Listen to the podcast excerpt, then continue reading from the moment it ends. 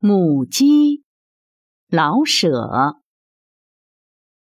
我一向讨厌母鸡，不知怎样受了一点惊恐。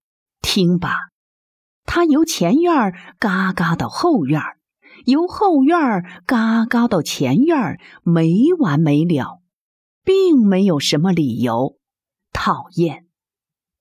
有的时候，它不这样乱叫。而是细声细气的，有什么心事似的，颤颤巍巍的，顺着墙根儿或沿着田坝，那么扯长了声，如怨如诉，使人心中立刻结起了个小疙瘩来。到下蛋的时候，他差不多是发了狂。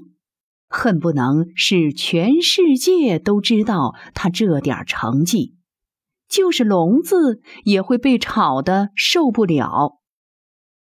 可是现在我改变了心思，我看见了一只孵出一群小雏鸡的母鸡。不论是在院里还是在院外，它总是挺着脖。表示出世界上并没有可怕的东西。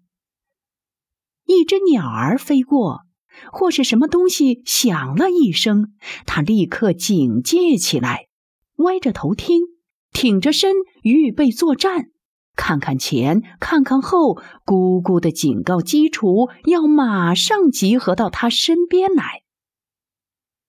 当他发现了一点儿可吃的东西，也咕咕的紧叫，啄一啄那个东西，马上便放下，让他的儿女吃。结果，每一只鸡雏的肚子都圆圆的下垂，像刚装了一两个汤圆似的，他自己却消瘦了许多。假若有别的大鸡来抢食，他一定出击，把他们赶出老远，连大公鸡也怕他三分。他教鸡雏们啄食、掘地、用土洗澡，一天不知教多少次。他还半蹲着，我想这是相当劳累的。让他们挤在他的翅下、胸下，得一点温暖。他若伏在地上，鸡雏们有的便爬到他的背上，啄他的头或别的地方，他一声也不哼。在夜间，若有什么动静，他便放声啼叫，顶尖锐，顶凄惨。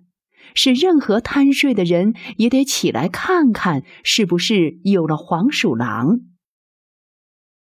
他负责、慈爱、勇敢、辛苦，因为他有了一群基础。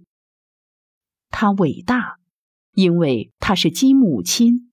一个母亲必定就是一位英雄。